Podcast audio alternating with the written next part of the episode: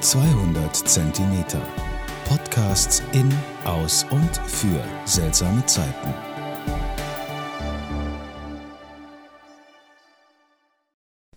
Liebe Freunde von 200 Zentimeter.de, grüße euch, hier ist euer Udo Haas.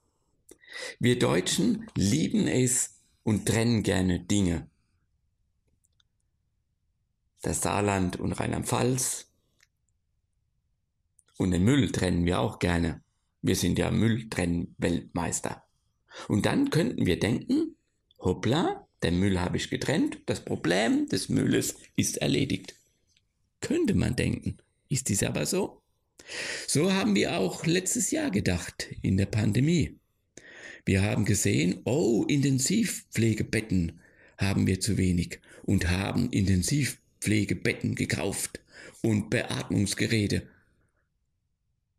was wir aber, und das merken wir jetzt erst ein Jahr später, nicht be beachtet haben, bedacht haben, ist, es braucht auch Menschen, es braucht Expertinnen und Experten, die diese Beatmungsgeräte bedienen. Im ärztlichen und im pflegerischen Bereich. Und häufig ist es so, wenn wir so ganz im Stress sind, wenn wir gestresst sind, dann treffen wir häufig solche Entscheidungen, die nicht gut sind. Für uns und vielleicht auch nicht für die Welt. Und wir leben noch in der Vorstellung, dass wir alles trennen könnten. Wie wir den Müll trennen. Am Schluss wird er doch zusammengeschickt, gekippt, wie wir wissen. Zum Beispiel machen Viren doch nicht an Grenzen halt. Wenn wir die Luft verpesten, auch die macht nicht an Staatsgrenzen halt. Auch das Wasser, das wir vergiften, fließt in die Meere und kommt dann wieder zurück zu uns auf den Teller, wenn wir einen Fisch essen. Auch können wir natürlich nur lokal denken und handeln. Natürlich könnte der brasilianische Viehzüchter denken, ich hol's jetzt den Amazonas ab, damit ich mehr Weidenfläche haben kann, damit die Europäer ihre Steaks auf ihrem Teller haben. Ja, so ein kurzfristiges Denken herrscht noch vor in unserer Welt. Wir sehen und erkennen nicht, dass der Amazonas die Lunge dieser Erde ist. Und wenn wir die Lunge dieser Erde zerstören, dann zerstören wir auch zum Teil, zum großen Teil diese Erde. Das heißt, was wir häufig noch haben, dieses Denken, passiert häufig noch auf Trennung,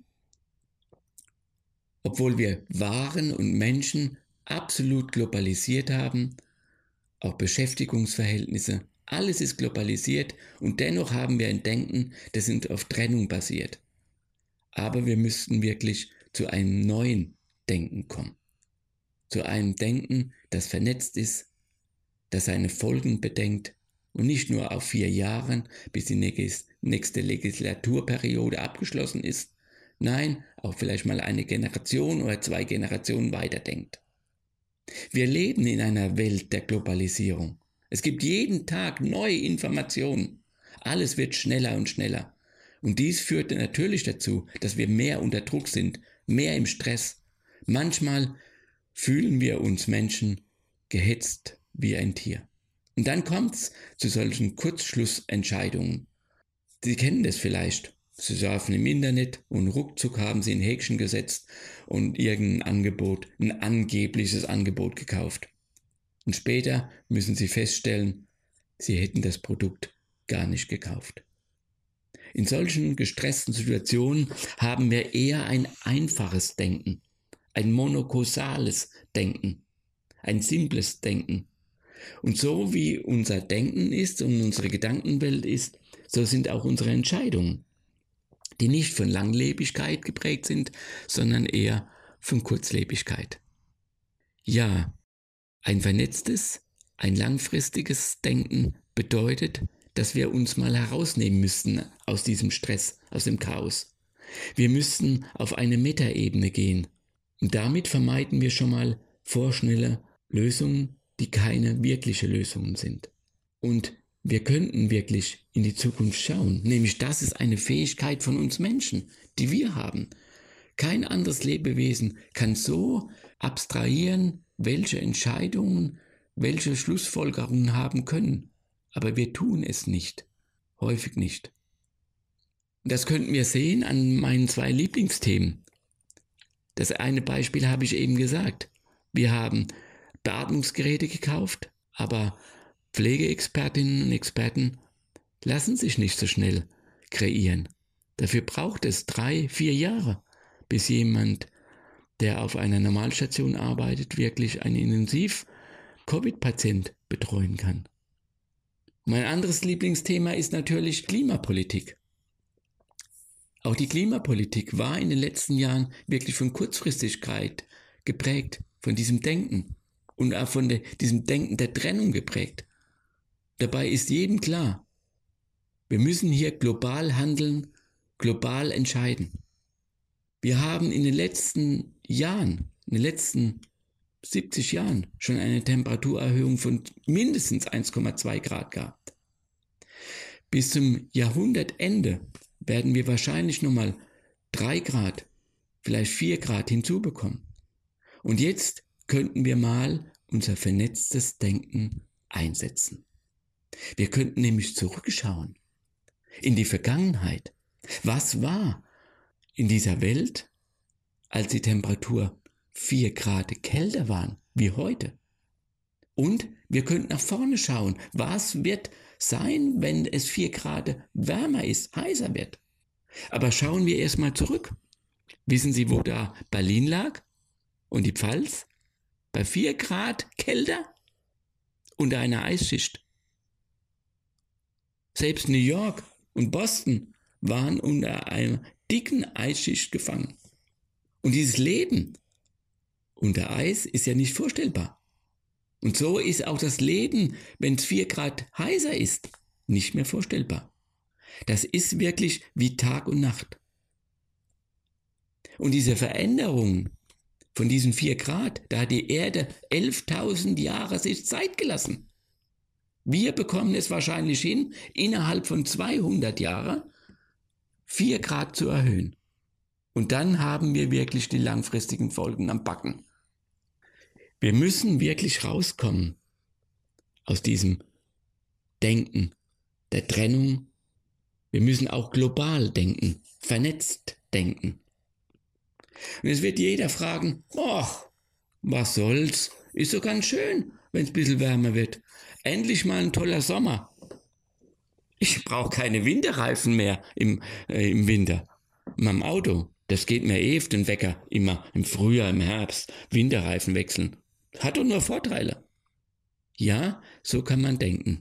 Nur an sich und nicht an andere Menschen und auch nicht an die eigenen Kinder oder an die eigenen Enkel.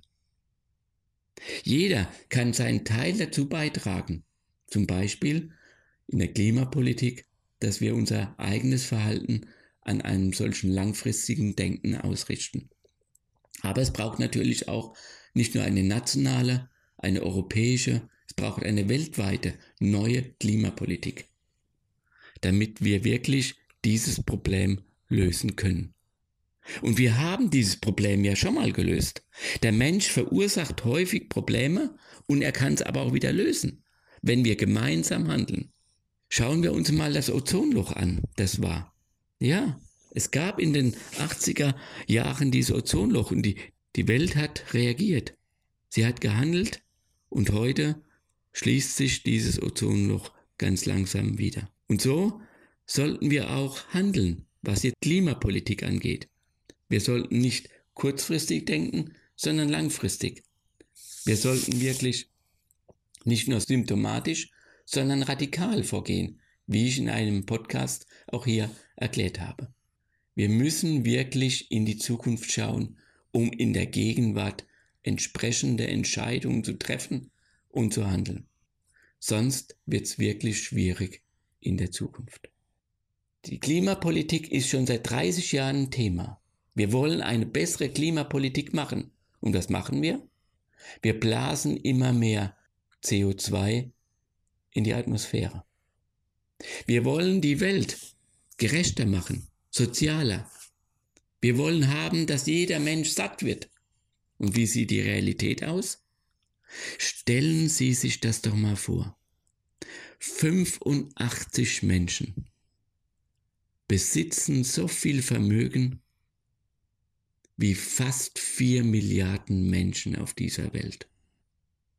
Glauben Sie, dass das sinnvoll ist für die Menschen, für die Welt, für den Globus?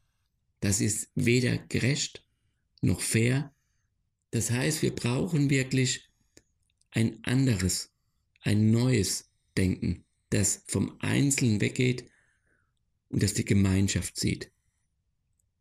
Wir brauchen wirklich solche, ein vernetztes, langfristiges Denken.